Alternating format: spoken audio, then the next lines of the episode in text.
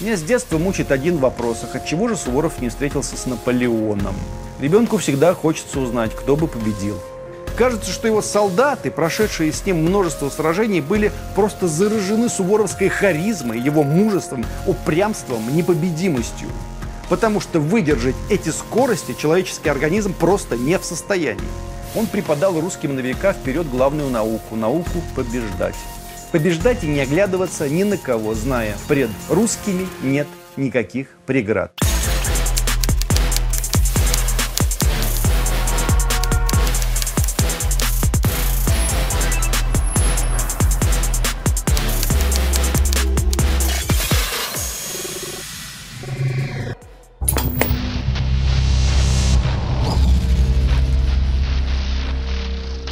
18 мая 2020 года исполнилось 220 лет со дня смерти Суворова, но за всей этой коронавирусной чехардой нам и вспомнить было некогда. В летние месяцы случилось едва ли не половина великих суворовских побед. Осенью будет 290 лет со дня его рождения. Он родился 24 ноября под созвездием Стрельца, под которым позже родились все маршалы Победы. Жуков, Рокоссовский, Конев и еще один генералиссимус – Сталин непобедимая русская зима кует непобедимых.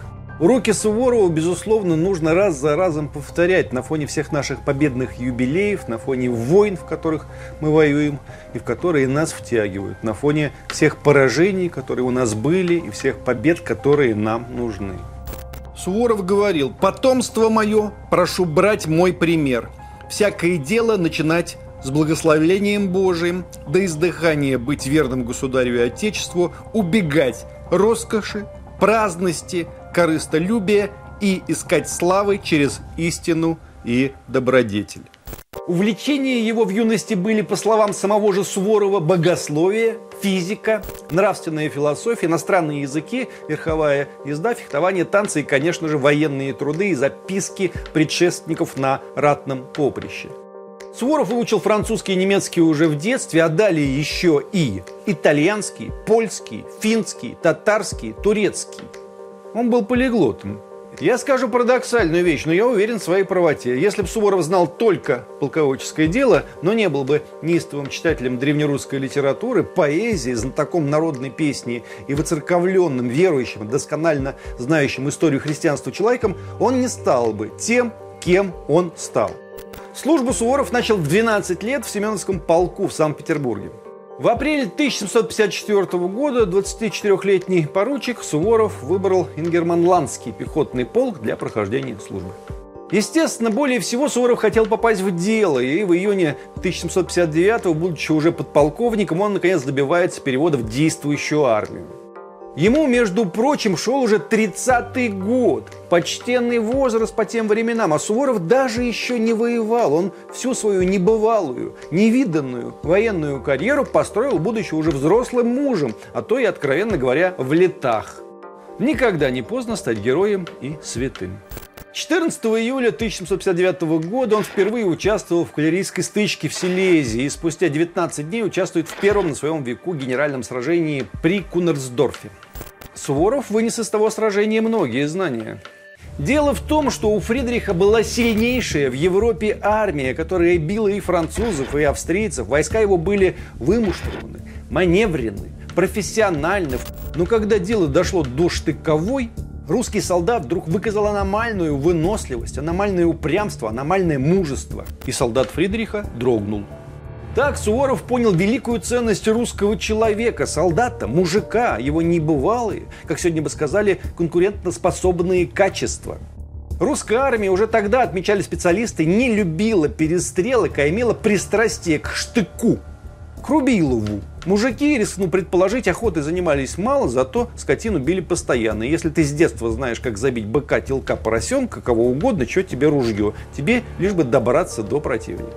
Думается, именно оттуда Суворов вынес свою беспощадную максимум. Пуля дура, штык молодец. Атаковать в упор, давить, уничтожать, гнать. Русские военачальники вступили с потерявшим армию Фридрихом в переговоры вместо того, чтобы развить наступление и потеряли из-за этого инициативу.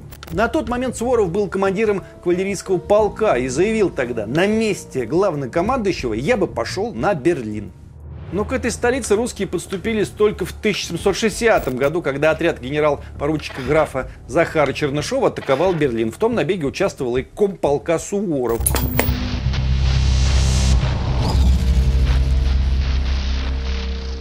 Стремясь к просвещению русского человека, Суворов открыл школу для солдатских детей на собственные средства, хотя отец его имел 319 крепостных душ. Он был дворянин среднего или даже ниже среднего достатка. И тем не менее, при этом Суворов еще и сам преподавал солдатским детям арифметику и сочинил для них два учебника по арифметике и краткий катехизис. И полковую церковь возвел. Александр Васильевич был не просто военный гений, а еще и просветитель и религиозный проповедник. Надо помнить про это. Но военное дело все-таки оставалось основным. Осенью 1768 года Суздальский полк Суворова выступил в поход в Польшу – Польский король Станислав Август Понятовский проводил политику лояльности к православному населению Польши, а значит и к России, что вызвало гнев польской оппозиции, так называемых конфедератов, и привело к началу гражданской войны на территории Польши. Русские войска вошли в Польшу по прямому приглашению короля Польши. Первое дело у Суворов было в 70 верстах от Бреста, близ деревни Орехов. У него было чуть более 450 человек, у конфедератов 2000. Их отряд возглавляли Франц и Казимир Пулавский. Четырехчасовой бой суворовские солдаты обратили конфедератов в бегство. Это была его первая личная победа. Место действия, повторимся, территория современной Белоруссии – за это сражение Суворов получает первый свой орден Святой Анны и чин генерал-майора. На дворе 1770 год. Суворову 40 лет. Война, между тем, продолжается, и полякам приходят на помощь французы. Им, вестимо, всегда есть дело до того, что на украинских, белорусских, польских землях происходит. И вот они в очередной раз решают вмешаться в, как это Пушкин позже назвал, старинный спор славян между собою – Суворову пришлось столкнуться с отрядом французского бригадира Франсуа Демурье. Стоял май 71 года, отряд Демурье занимал сильнейшие позиции на высотах. Демурье был уверен в победе, Суворов совершил немыслимое, велел своим казакам атаковать в лоб, причем еще до прихода основных своих сил. Демурье приказал своим подпустить кавалерию Суворова поближе, чтобы расстрелять в упор. Но атака была столь стремительной, что, сделав залп, воины Демурье побежали. Следующим противником Суворова стал литовский гетман Казимир Агинский. Он нанес несколько поражений русским войскам и тут попал на Суворова. Совершив стремительный рейд из Люблина к Бресту, Суворов, имея 800 человек, атаковал с 500 своими солдатами 4000 человек гетмана Агинского. Помощью Бога войски команды моей, писал Суворов, разбили Гетмана Агинского в пятеро сильнее нас, потерял он всю свою артиллерию и обозы. Гетман ретировался на чужой лошади в жупане без сапогов. Агинский мчался до Данцига, где французский посол дал ему сапоги и одежду и денег на дорогу в Париж.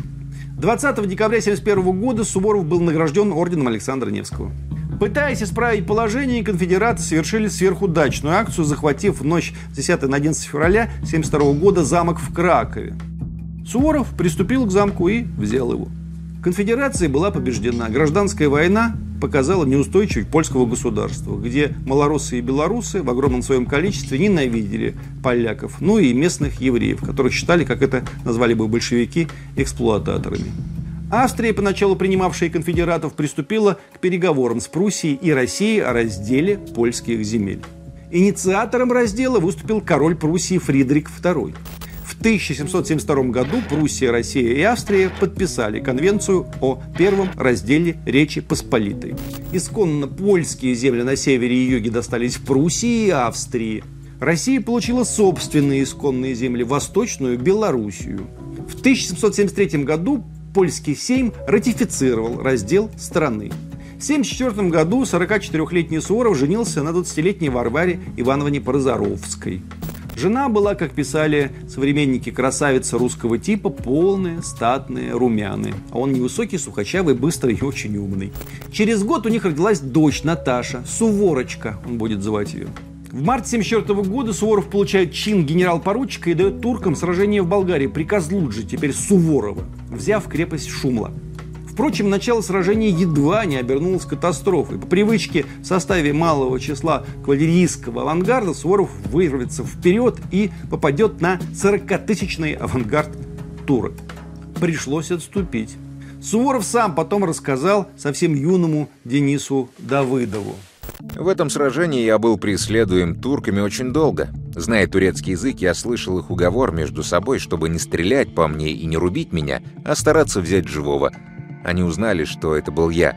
С этим намерением они несколько раз настигали меня так близко, что почти руками хватались за куртку. Но при каждом их наскоке лошадь моя, как стрела, бросалась вперед. И гнавшиеся за мной турки отставали на несколько сажений. Так я спасся. Сражение это он тоже выиграл. Турецкий визирь запросил мира. Согласно мирному договору, русские получили крепости Керчь и Яникале в Крыму, который тогда еще был вассальным по отношению к Турции, но затем становится от Турции независимым. Помимо того, русские получили право проходить через Босфор, беспрепятственно плавать по Черному морю. Пока Суворов был в походах, статная его жена, мать его четырехлетней дочери, изменила вечно пропадавшему на войне мужу с племянником Суворова – да, жизнь. Спустя год Суворов жену простил и архипасторским разрешением обновил брак. В 1781 году в Крыму вспыхнул новый мятеж против Шагингирия. Екатерина Великая обратилась к своему фавориту, великому государственному деятелю, полководцу Григорию Александровичу Потемкину. Как быть, что делать, сколько это еще в Крыму будет продолжаться? А Потемкин Екатерине говорит, надо Крым брать, что ж делать-то? В 1783 году Екатерина подписала манифест о присоединении полуострова Крымского и Кубани с Таманом к империи Всероссийской. 28 июня в годовщину вошествия на престол Екатерина Суворов лично привел к присяге Мурс Едесанской и Джамбайкулской орд. Следом то же самое случилось в Темрюке и в Тамане. Франция и Пруссия попытались вмешаться в крымские наши дела, но их скоро поставили на место. США тогда, на счастье, серьезной роли в черноморских делах не играли. Турция признала присоединение Крымского ханства к России. В 1784 году Суворов получает золотую медаль за участие в присоединении Крымского ханства к России.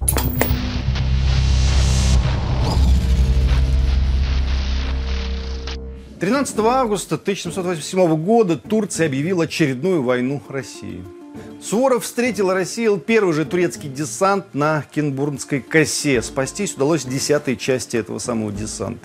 Суворов лично участвовал в рукопашной и в очередной раз был едва не убит. В своих воспоминаниях он описывал тот день. С их флота стреляли на нас из 500 пушек бомбами. Возле меня прострелена шея Манеева из моих штабных. Я получил картечу в бок и спустил дух и был от смерти пол ногтя. Больше версты было побоище тесно. Они как тигры бросались на нас и наших коней. Прострелена моя рука. Есаул Кутейников мне перевязал рану своим галстуком с шеи. Я омыл на месте рану в Черном море. Боевые действия велись в ту войну от Кавказа до Дуная. Главнокомандующим был Потемкин, Суворов и Румянцев главными его полководцами. Вячеслав Лапутин в отличной книге Суворов пишет. Турция хорошо подготовилась к войне. Французские корабелы руководили постройкой ее военных кораблей. Французские инженеры укрепляли фортеции, в том числе Очаков. Французские офицеры учили европейскому строю сухопутные силы. За спиной партии войны стояли две ведущие европейские державы – Англия и Пруссия. Швеция имела с портой, то есть с турками, союзный договор.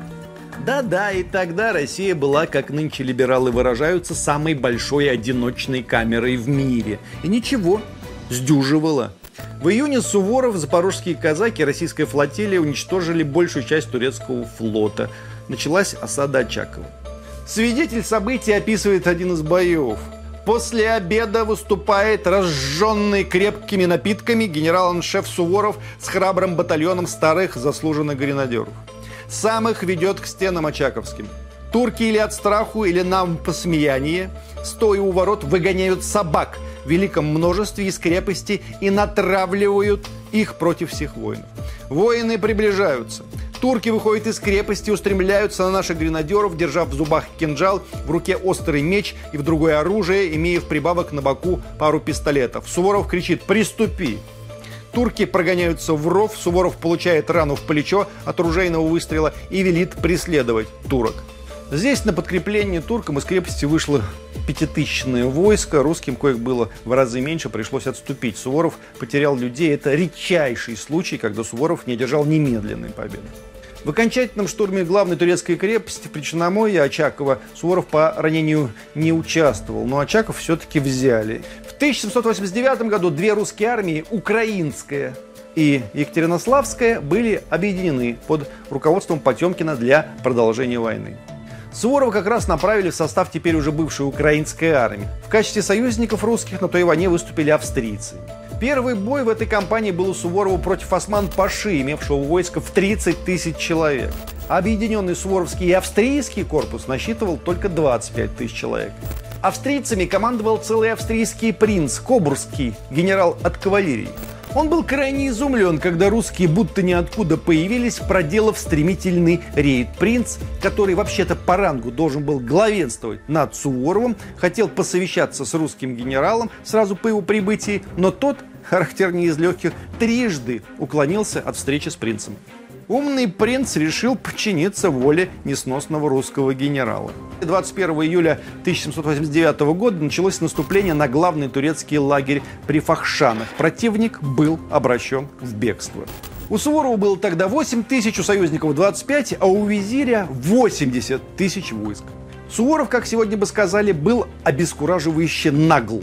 Порой создается ощущение, что фактор численности его вообще не волновал. «Я хочу немедленно напасть на турок по прибытии», — объявил он. Кажется, что его солдаты, прошедшие с ним множество сражений, были просто заражены суворовской харизмой, его мужеством, упрямством, непобедимостью. Потому что выдержать эти скорости человеческий организм просто не в состоянии. Австрийский офицер, цитируем, записывал, «Непостижимо, какую пищу и в каком малом количестве питается русский солдат, и как легко он переносит, если не получает пищи целый день». Это не мешает ему идти 12 или 14 часов сряду и, кроме того, переносить всякую невзгоду без ропота. Пехота составляет главную силу русской армии. Она всегда чисто и щегольски даже одета. Когда она идет на неприятеля, она одета щеголеватее, чем наши войска на параде. У каждого русского солдата галстух и манжеты чисто вымыты. Но при атаке каждый солдат делается скифом. Они как стена, и все должно пасть перед ними. Вообразите себе, после этих перегонов Суворов еще и заставлял солдат чистить манжеты и галстухи, стирать. Они бы вправе были сказать, какие галстухи, Александр Васильевич, завтра умирать, а мы 14 часов не жрамши шли, но ведь делали все, как он велел, делали и побеждали. При дворах Европы Суворова знали давно, но теперь о нем стали писать все европейские газеты. Ну, как часто бывает, всякие глупости. О том, что Суворов, к примеру, сын мясника.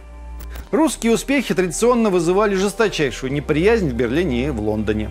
Прусские дипломаты придумали комбинацию. Они предложили Турции и заодно полякам союз, имея целью заставить Австрию выйти из войны и вернуть Галицию, заставить русских вернуть Турции Крым. При этом полякам пообещали земель до Смоленска и Киева. Сами прусаки при этом отдавать Польше земли, полученные в ходе первого раздела 1772 года, не собирались. Берлин в его начинаниях поддержала Англия. Как все это ново и как прелестно. В ходе переговоров австрийцев вынудили выйти из игры, и Россия осталась одна против Турции и европейской коалиции. Турция, совершенно разбитая, теперь приосанилась с такой-то поддержкой и не заключала с Россией мир. Русским пришлось снова атаковать турок, захватив все низовье, принадлежавшего туркам Дуная, вплоть до Измаила, бывшего гнездом турок, могучим и неприступным. В Измаиле сидело 35-тысячное турецко-татарское войско. Туда и направили Суворова.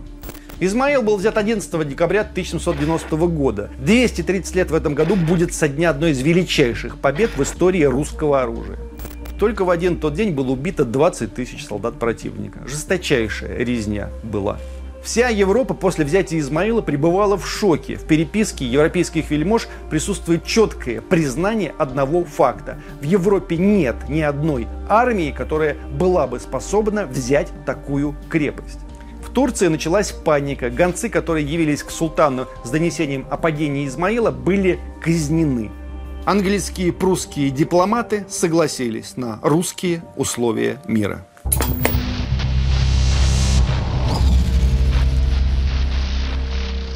После смерти Екатерины II, случившейся 6 ноября 1796 года, на престол вступил Павел I, фанатичный сторонник прусской военной системы Фридриха Великого, в соответствии с которой он стал реформировать нашу русскую армию. Суворов выступал против насаждения императором Павлом I прусских палочных порядков в армии. Он говорил, русские прусских всегда бивали, что ж тут перенимать? В общем, в 1797 году по собственному прошению Суворов ушел в отставку. Ему было 67 лет.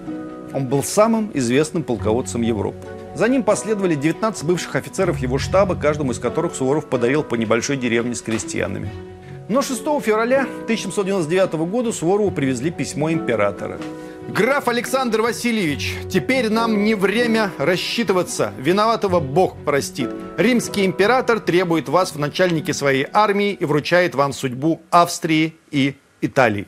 В 1798 году Россия вступила в антифранцузскую коалицию, в которую входили Великобритания, Австрия, Турция, Неаполитанское королевство. Была создана объединенная русско-австрийская армия для похода в Северную Италию, захваченную французскими войсками.